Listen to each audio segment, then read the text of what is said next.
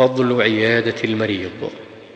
قال صلى الله عليه وسلم إذا عاد الرجل أخاه المسلم مشى في خرافة الجنة حتى يجلس فإذا جلس غمرته الرحمة.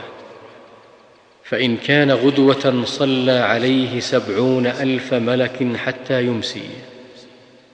وإن كان مساء صلى عليه سبعون ألف ملك حتى يصبح.